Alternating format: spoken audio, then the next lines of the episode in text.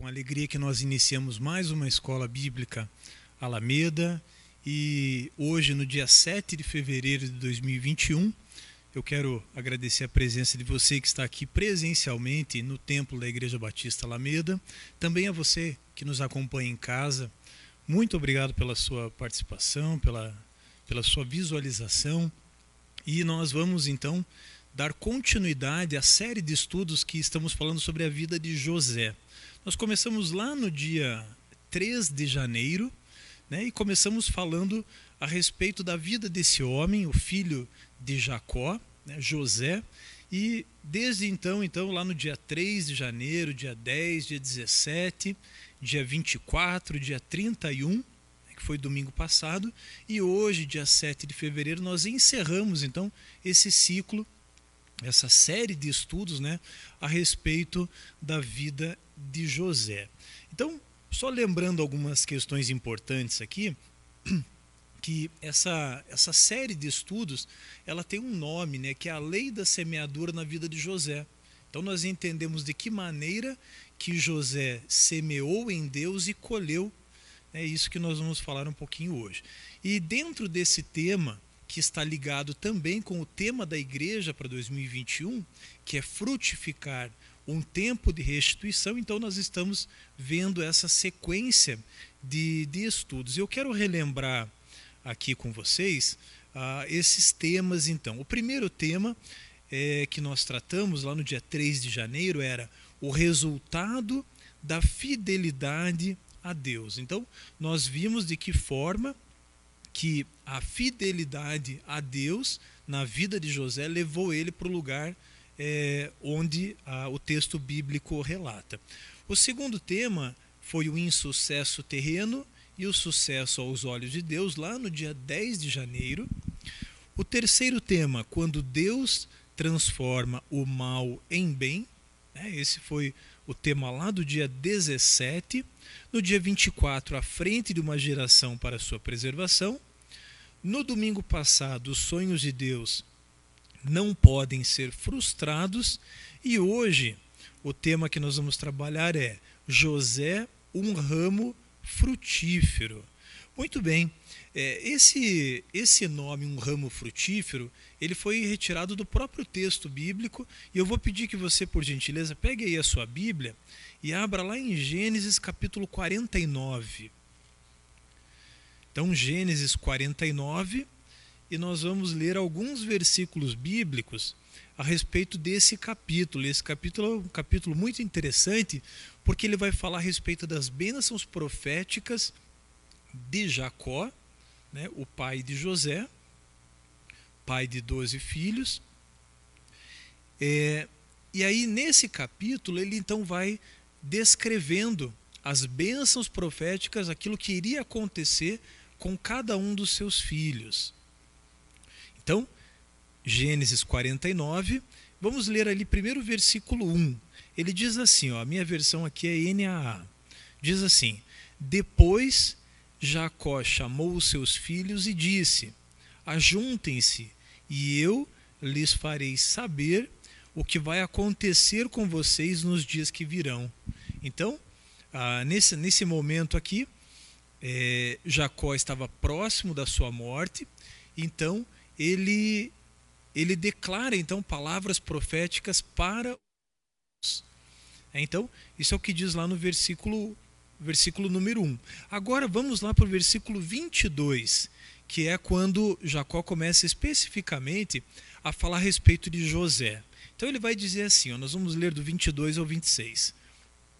Então ele vai dizer assim: José é um ramo frutífero, né? e daqui vem o, o tema então do, do estudo. Ramo frutífero junto à fonte. Os seus galhos se estendem sobre o muro. Os flecheiros lhe dão amargura, atiram contra ele e o hostilizam.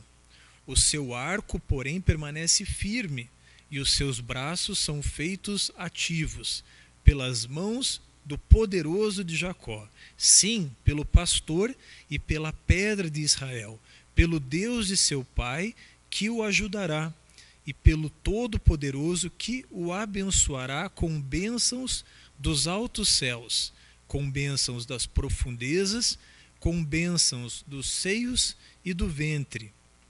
As bênçãos de seu pai excederão as bênçãos de meus pais até o alto dos montes eternos. Estejam elas sobre a cabeça de José e sobre o alto da cabeça do que foi distinguido entre os seus irmãos. Certo? Então, esse é o texto, essa é a base bíblica para esse estudo. Então, a gente vem numa caminhada a respeito da vida de José, né? vimos de que maneira que a fidelidade dele a Deus, de que maneira que ele foi bênção na vida do pai e dos irmãos, de que maneira que ele foi bênção para o Egito, né? de que maneira que ele preservou toda uma geração. E agora nós vemos aqui que, ao fim da vida é, de José, né? aqui no caso Jacó estava morrendo, mas a gente vai ler ali no, no capítulo 50 que logo em seguida a Bíblia relata a morte de José também, mas de que maneira então que José foi esse ramo frutífero? E nós já vamos entender um pouquinho é, o que, que é esse ramo frutífero que está descrito ali especificamente no, no versículo 22. Então, versículo 22, eu vou ler novamente. Ele diz assim: ó, José é um ramo frutífero, ramo frutífero junto à fonte, e os seus galhos se estendem sobre o muro. Então, nós vamos projetar ali ah, alguns slides, só para gente, para ficar mais fácil da gente visualizar. E eu quero conversar com vocês um pouquinho a respeito é, do significado de algumas palavras Tá? Lá no, no, no quinto slide, faz favor. É, então, eu quero conversar com vocês algumas questões para a gente entender de que maneira que essas palavras proféticas aqui de Jacó, elas se cumpriram e de que maneira que elas impactaram toda a história do, do povo de Israel. Vamos relembrar só um pouquinho que é, Jacó e os seus doze filhos estavam lá na terra de Canaã. Obrigado, moça. Eles estavam então lá na terra de Canaã. É, e aí, de repente, sobrevém é, uma fome muito grande.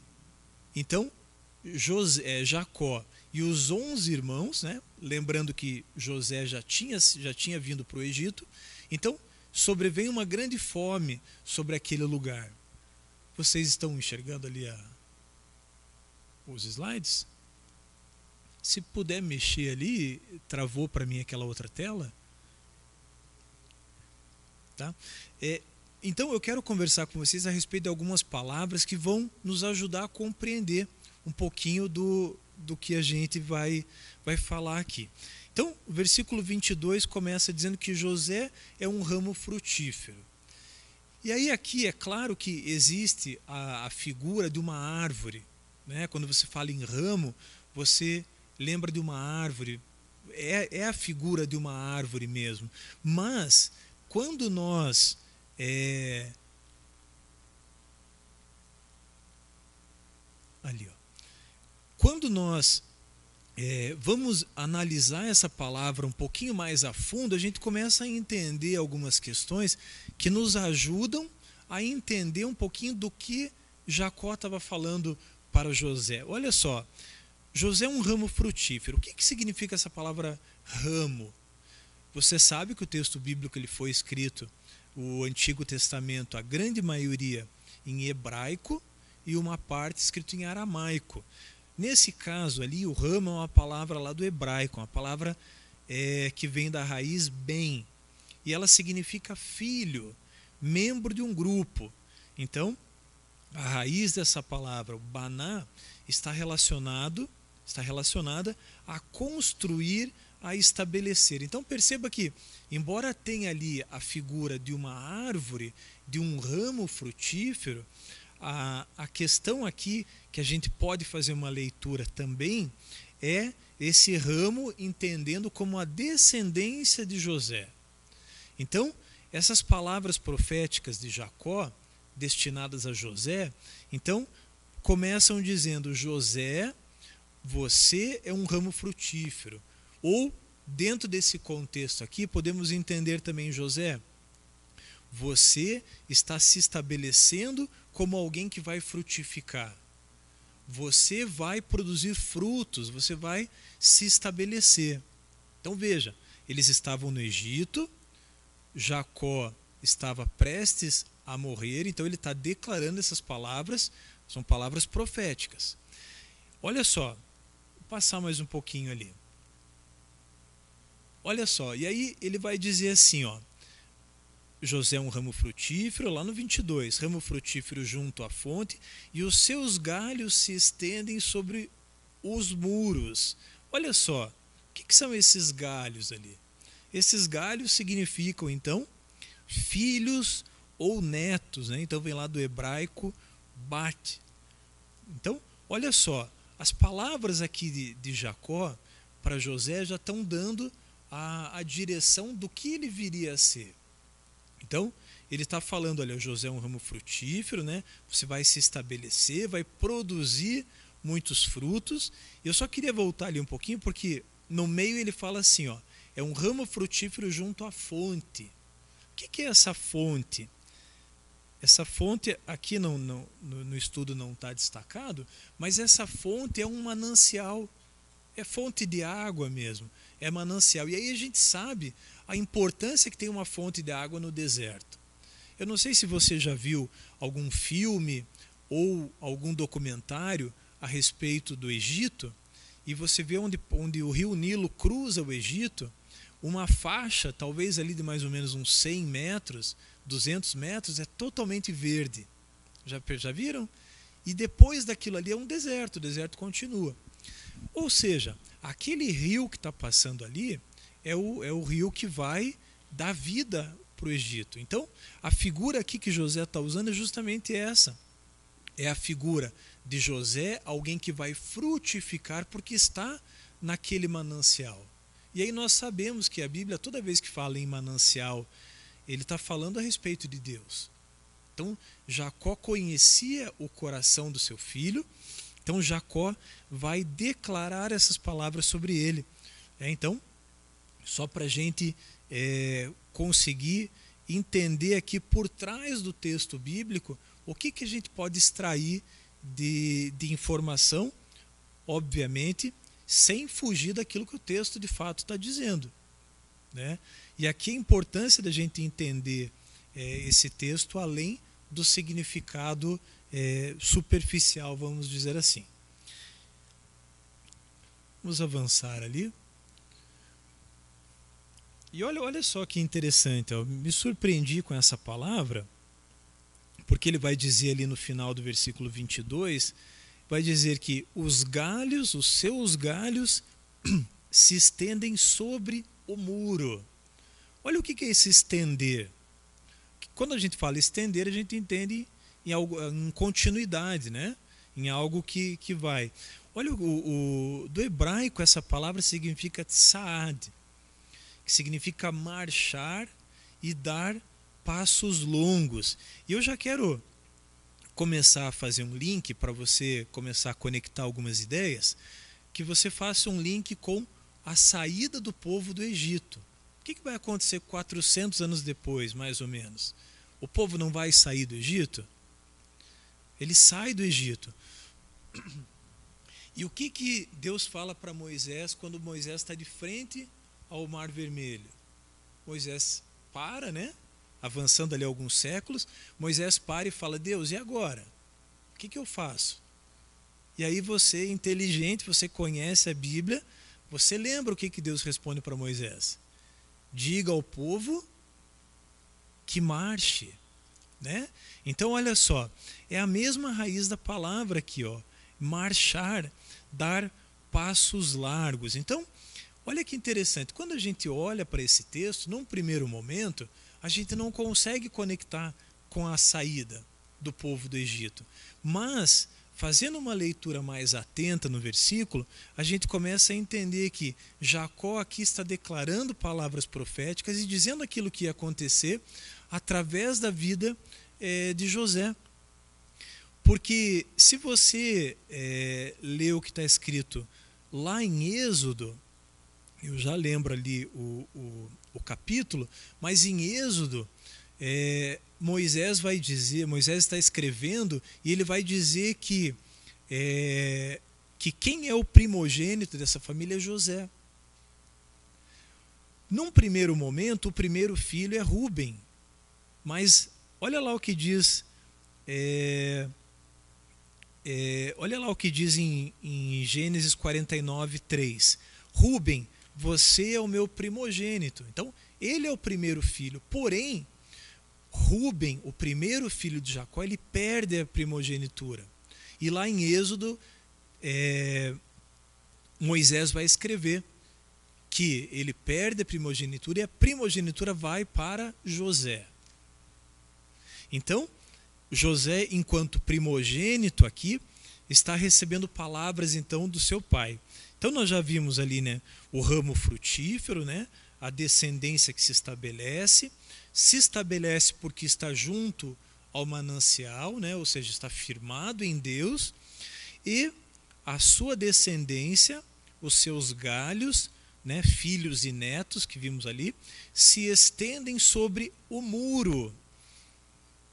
Olha só, que muro é esse? Será que tem um muro no deserto? Olha que interessante essa palavra aqui, ó, muro. Vamos ver ali a palavra muro. Olha só, essa palavra muro, quando nós olhamos para ela,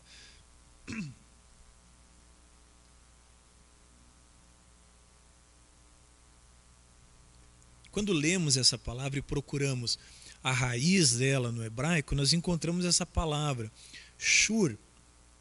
Né? E essa palavra, ela é de fala significa de fato um muro, mas ela também tem o mesmo nome de um local é, chamado deserto de Seir.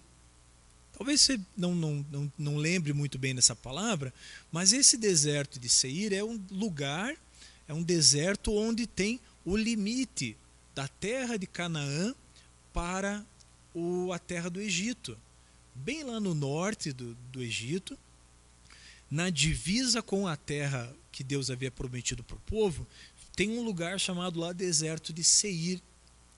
Então, é, essa, essa palavra aqui, os seus galhos se estendem sobre o muro, pode é, estar significando aqui, e eu creio que esse seja o significado mesmo, dizendo a continuidade daquilo que ele já estava falando. Olha, vocês vão sair do Egito, vocês vão atravessar esse lugar, a sua descendência vai alcançar, vai se estender sobre esse muro, ou seja, além daquela terra.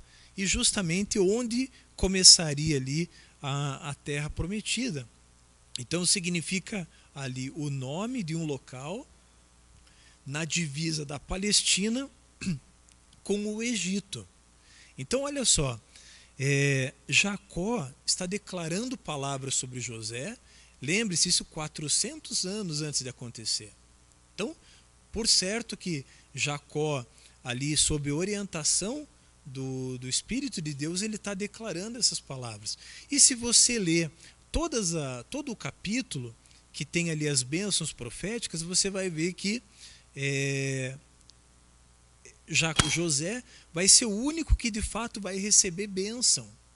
A gente leu ali né, no, no começo, dizendo assim: as bênçãos excederão as bênçãos de seus pais, você receberá bênçãos dos altos céus.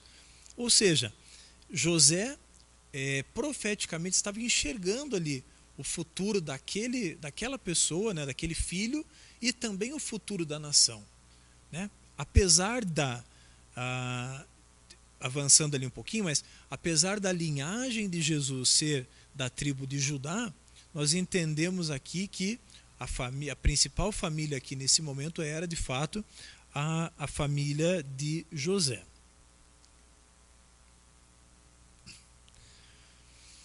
Avançando ali um pouquinho, lá no versículo 26, ele vai falar assim: ó, as bênçãos de seu pai excederão as bênçãos de meus pais até o alto dos montes eternos, estejam elas sobre a cabeça de José, sobre o alto da cabeça do que foi distinguido entre os seus irmãos. Olha só, não tem como é, olhar para essa família toda e não é, exaltar José.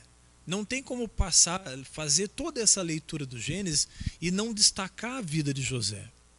Ele, de fato, foi distinguido entre os irmãos. E esse distinguido aqui do, do hebraico, ele, ele tem a raiz nessa palavra nazir. E essa palavra já é mais conhecida nossa. Né? Todo mundo acho que já ouviu falar na palavra nazireu, ou pelo menos creio que grande parte já ouviu falar na palavra nazireu. Né? Ah, talvez o, o mais famoso aí que nós conheçamos na Bíblia, quem é? Quem, quem sugere aí um Sansão? Né? Talvez esse seja o mais famoso, né? E aí a gente vai ver através da história de Sansão que ele foi de fato consagrado já no ventre da mãe. Né? E aqui também a gente entende que é, José também foi consagrado. José também era um nazireu. Né? José era alguém distinguido. E é interessante aqui, porque nós, quando olhamos para a história de José, nós entendemos que, é, assim como Daniel, ele também não se contaminou com aquilo que lhe foi oferecido. A história de Daniel e José tem uma semelhança muito grande. Né? Os dois saem da sua terra, os dois vão para uma terra estrangeira, né? os dois ocupam um alto poder, né? uma alta posição, e é, num determinado momento eles são provados. E os dois são aprovados. Por quê? Porque escolhem não se contaminar. Não é assim que acontece lá com, com Daniel e é a mesma coisa que acontece aqui com, é, com José. Então, José está recebendo aqui as palavras do pai e o pai vai dizer que ele vai ser abençoado, que ele vai receber essas bênçãos, porque ele havia se distinguido dos seus irmãos. Porque ele havia, e aí voltamos lá no significado da palavra, porque ele havia sido alguém dedicado consagrado, né, um nazireu. E isso vale é, vale para nós hoje também. É, embora vivamos em uma outra cultura que não tenha é, essa questão do nazireado né, como prática comum, mas nós podemos espiritualmente também sermos nazireus. Né? Podemos ser dedicados a Deus, não, é, não nos contaminando com aquilo que, que o mundo nos oferece. Né? Isso é também, quando recebemos o selo do Espírito Santo, esse é o chamado que nós temos, de também sermos alguém distinguido do mundo. Né? E Paulo vai entender muito bem isso né? quando vai falar a respeito é, de não se contaminar. Né? Paulo vai, vai compreender também essa palavra. Isso vale para nós também, valeu lá para Jacó naquele momento, desculpa, para José naquele momento e vale para nós também. É, antes de nós continuarmos aqui, eu quero é, te incentivar a, a fazer uma leitura mais atenta quando você vê um texto bíblico, porque a gente tem o hábito de fazer a leitura corrida, né? A gente pega o texto, lê e superficialmente a gente consegue entender bastante coisa.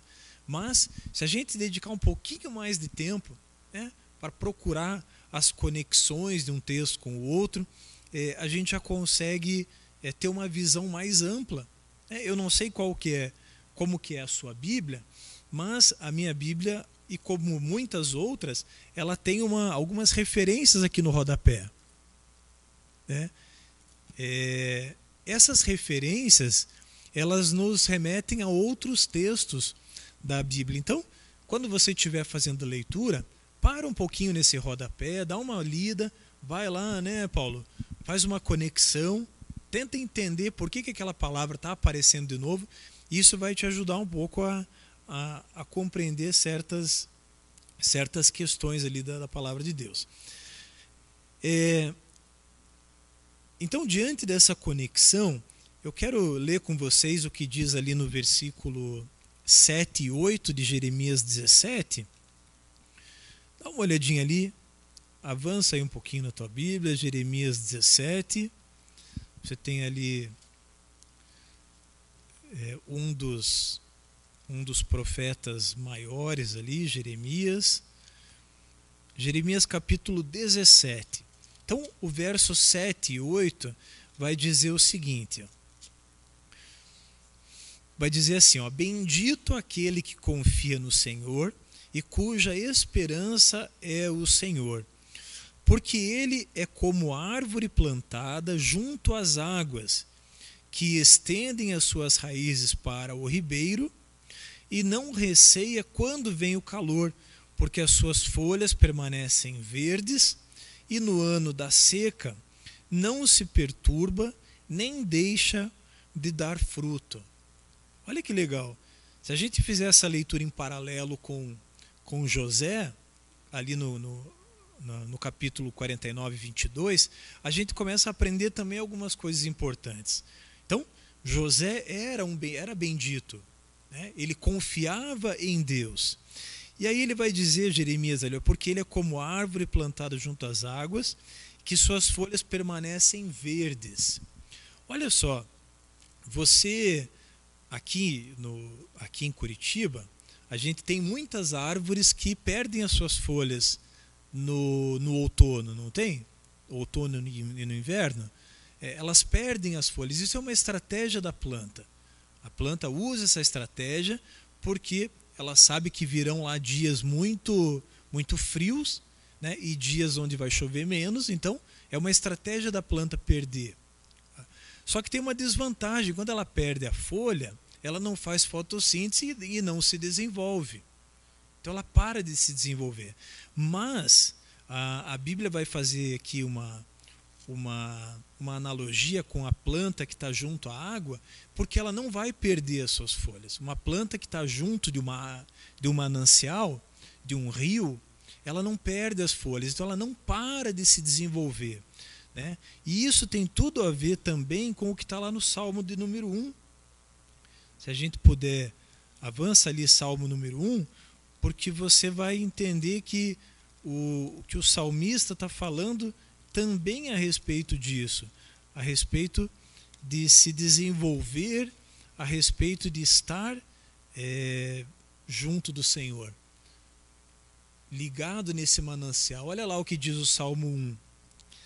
Bem-aventurado é aquele que não anda no conselho dos ímpios, nem se detém no caminho dos pecadores, e nem se assenta na roda dos escarnecedores, mas, pelo contrário, o seu prazer está na lei do Senhor, e na sua lei medita de dia e de noite. Então, o versículo 1 e 2 está dizendo assim: ó, Bem-aventurado aquele que está firmado em Deus, que tem prazer né, na satisfação na lei de Deus, e aí a consequência disso. Ele é como árvore plantada junto às correntes de águas, que no devido tempo dá o fruto e cuja folhagem não murcha, e tudo o que faz será bem sucedido. Embora tenha aqui um intervalo de tempo aí de mais ou menos uns é, quase 700 anos né, entre Davi é, e, e José, embora tenha essa distância de tempo, a gente consegue compreender aqui que a ideia central é a mesma. Né? O que, que o salmista está dizendo aqui e o que, que Jacó estava dizendo lá para José. É a mesma coisa. Né? Ele está dizendo ali: olha, você está firmado em Deus. Você está com os olhos em Deus. Você está junto a esse manancial de vida. Então, você vai prosperar. É isso que Deus vai falar ali em todo o tempo para o povo quando saem do, do, do Egito.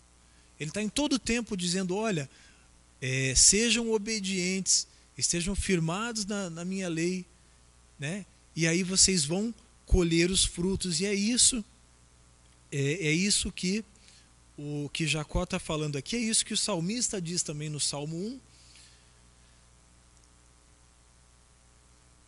E é isso também que está lá no Salmo 18. Se você puder avançar aí um pouquinho, Salmo 18.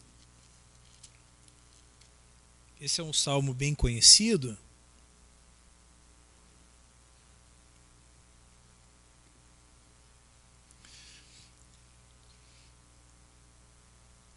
Né, especialmente esse versículo 29, né, tem até música, né, é, a respeito desse versículo, né. Então, o Salmo 18, versículo 29 vai dizer assim, ó, pois contigo, né, dizendo a respeito, é, se dirigindo a Deus, né, pois contigo posso atacar os exércitos e com o meu Deus eu salto muralhas. É, todo mundo acho que já todo mundo não, mas eu creio que grande parte já já leu esse esse salmo e já e já entendeu um pouquinho desse desse versículo, né? Como eu disse, tem até uma música sobre isso, que ele está também dizendo aqui é, semelhança daquilo que Jacó está dizendo para José a respeito né, desse estar é, na presença de Deus, de receber as bênçãos é, de Deus. Vamos avançar ali. Então, o Salmo 1 nós já falamos, né?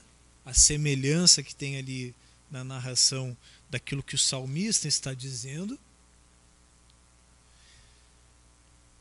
E, e quando nós lemos aqui, é, no começo do versículo 22, que José ele é um ramo frutífero, nós é, entendemos aqui que a, a descendência, a história dele não ia parar ali.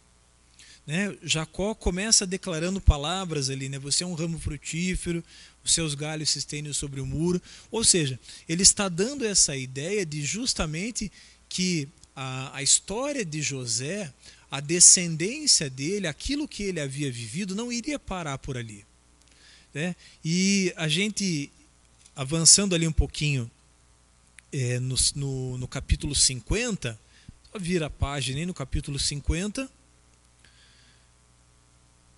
ali no versículo 24, vai dizer assim: ó, José disse aos seus irmãos, é, Gênesis 50, 24: Eu vou morrer em breve, mas certamente, mas Deus certamente visitará vocês. É, a gente já falou sobre esse, esse visitar, né, que seria justamente Deus levantando Moisés para tirar o povo ali do Egito e fará com que saiam desta terra né, para ir à terra que jurou dar a Abraão, a Isaac e a Jacó. Então, José está dizendo ali: olha, eu vou morrer em breve, mas Deus vai levantar alguém, ele vai tirar vocês desse lugar, apesar desse lugar ser um bom lugar. Né, vamos lembrar que eles estavam no meio de uma fome de sete anos. É, e aí é, ele vai dizer: é, Olha, vocês estão num lugar bom, vocês conseguiram se estabelecer aqui, mas há um lugar melhor. Né? A descendência de vocês vai se expandir num lugar melhor, em outro lugar. E é isso que, que ele está dizendo aqui. E aí, na sequência, ele vai falar assim: ó, José pediu aos filhos de Israel que fizessem um juramento. Deus certamente visitará vocês. E quando isso acontecer, levem os meus ossos daqui.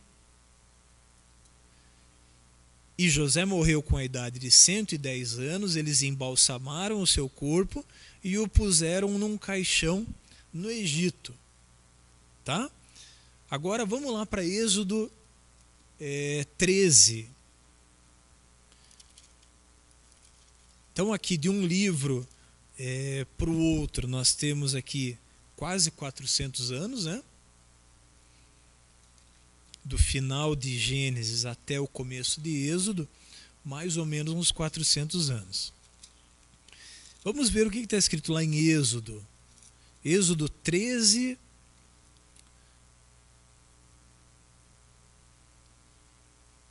Vamos ler ali a partir do versículo 17.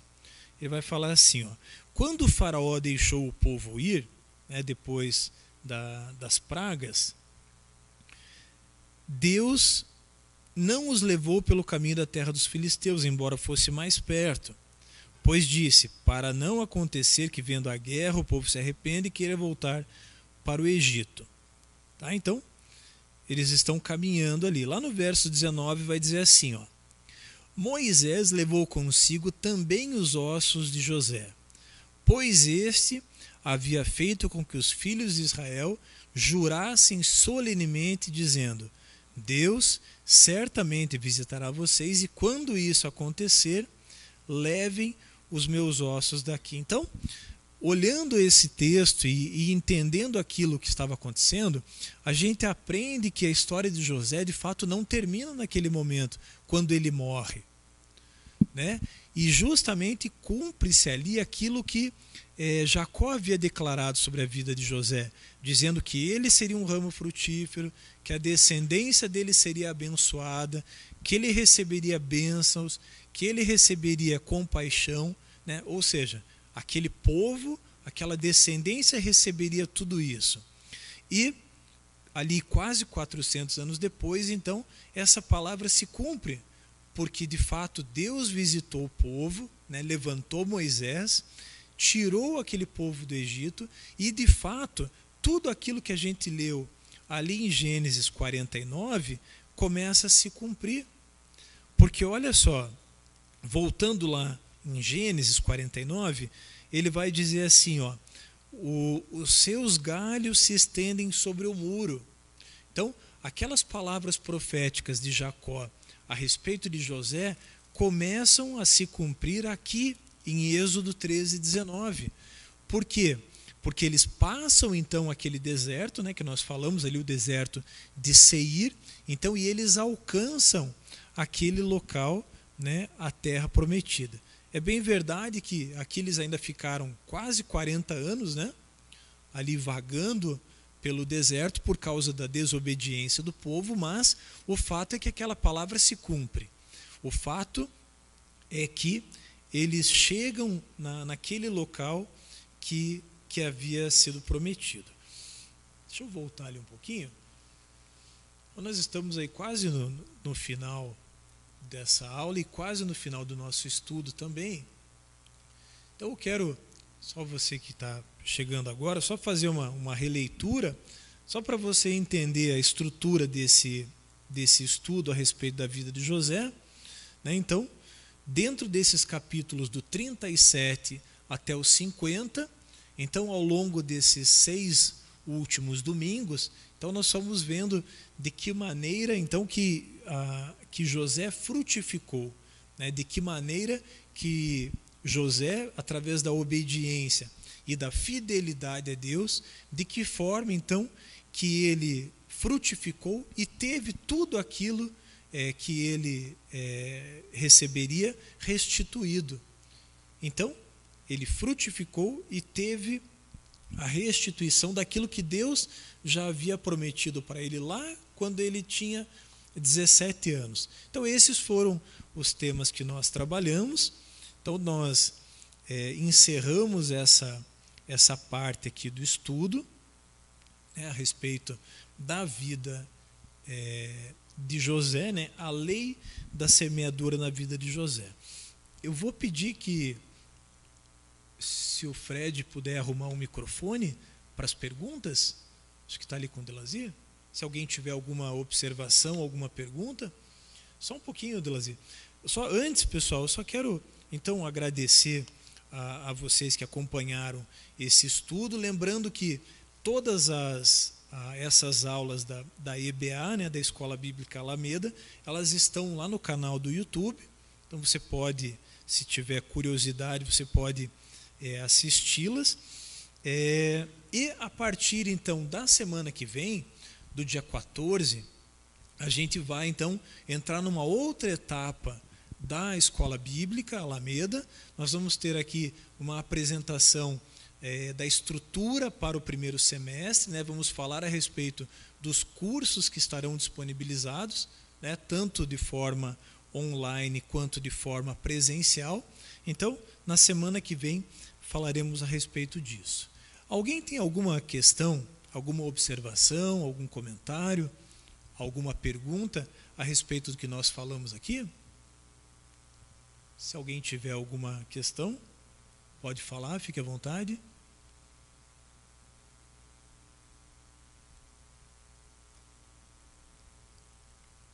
Não? Então tá bom. Obrigado, Delazir. Pessoal, quero também é, fazer aqui uma, um lembrete, incentivá-los a, a, participar do plano de leitura da Bíblia, né? o plano de leitura anual da Bíblia. Né? Nós, Igreja Alameda, então estamos nesse propósito né, de ler toda a Bíblia durante o ano de 2021. Então, aqui na entrada do templo, você que ainda não, não pegou, você pode pegar ali na, na portaria. Tá? O plano de leitura bíblica, você está sendo desafiado, né, convidado a, a fazer a leitura bíblica durante esse ano de 2021. É, muitos já estão participando. Se você ainda não está, te convido a participar. Então, e você que, que nos acompanha de forma online, por algum motivo não pode estar aqui no templo, você pode também consultar esse plano de leitura bíblica é, através da, das nossas redes sociais, no Instagram e no, no Facebook. Amém, meus irmãos? Então, muito obrigado a você que, que, participou aqui presencialmente, obrigado a você que nos acompanhou de forma online.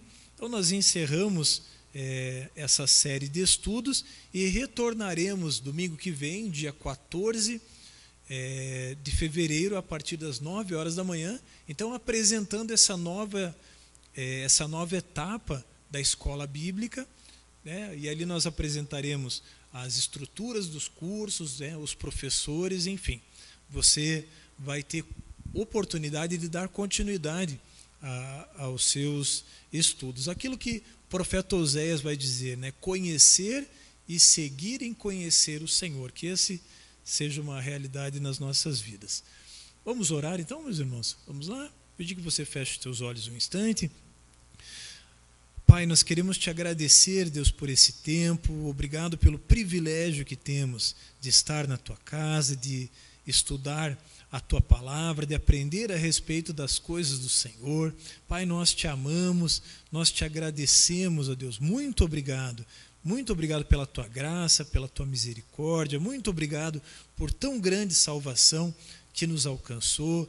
Pedimos, Pai, que o Senhor nos dê sabedoria, nos dê discernimento, nos dê bom ânimo, Senhor, disposição em buscar as coisas do Senhor e prosseguir em te buscar. Deus, nós te agradecemos por esse tempo, obrigado por cada irmão, por cada irmã, por cada família aqui representada que nos acompanha nessa manhã. E nesse momento, Pai, vai preparando o nosso coração, recebe o nosso louvor, a nossa adoração, o culto que prestaremos a Ti. Nós te agradecemos, Senhor, nós amamos o Senhor e oramos assim no nome de Jesus. Amém.